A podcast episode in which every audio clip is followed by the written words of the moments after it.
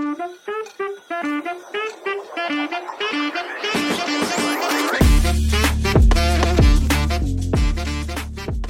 بكم اينما كنتم سواء داخل المغرب أو لا خارجه على اثير اذاعتنا R212 la web radio des Marocains du monde اول اذاعه في الويب موجهه خصيصا لمغاربة العالم. وكما العادة مستمعينا فقرة نجوم ويك كرفقكم في آخر أخبار نجوم الساحة الفنية الوطنية والدولية. وبداية مع الفنان العالمي سعد المجرد واللي عبر عن مؤازرته الفنانة دنيا باطمة وظل الأزمة اللي كتعيشها على خلفية قرار محكمة النقد بالرباط بعد ما رفضت طلب طعنها في الحكم اللي صدر في حقها قبل ثلاث سنوات.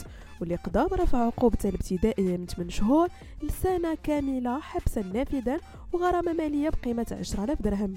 وشارك المجرد story عبر حسابه الرسمي في إنستغرام كيساند فيه دنيا باطمة اللي سبقات ودعماته هي الأخرى في أزمته الأخيرة. وقال أختي دنيا الله يفرج همك ويريح بالك ويقوي إيمانك. لتجيبه. اللهم آمين. أجمعين. أخي العزيز ويحفظك من شر الحاسدين.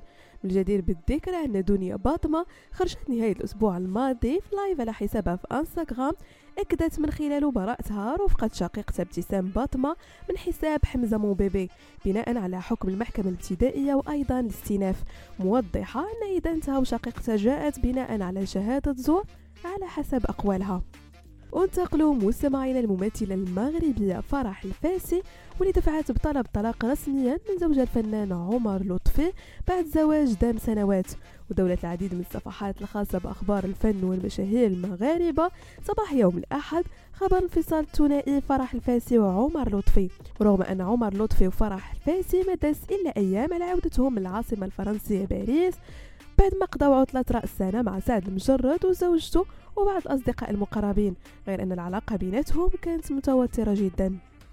ونختمو مستمعينا فقرة نجوم week بالفيلم الدرامي أوبنهايمر واللي حصل على خمس جوائز في حفل جولدن جلوب يوم الأحد.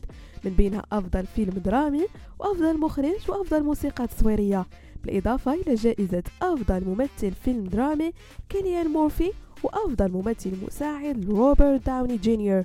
الجدير بالذكر أن فيلم باربي المنافس الأكبر لأوبنهايمر خسر أمام فيلم Poor Things اللي فاز بجائزة أفضل فيلم كوميدي واللي فاز إيما ستون عنه بجائزة أفضل ممثلة فيلم موسيقي كوميدي لتجسيدها دور بيلا باكستر.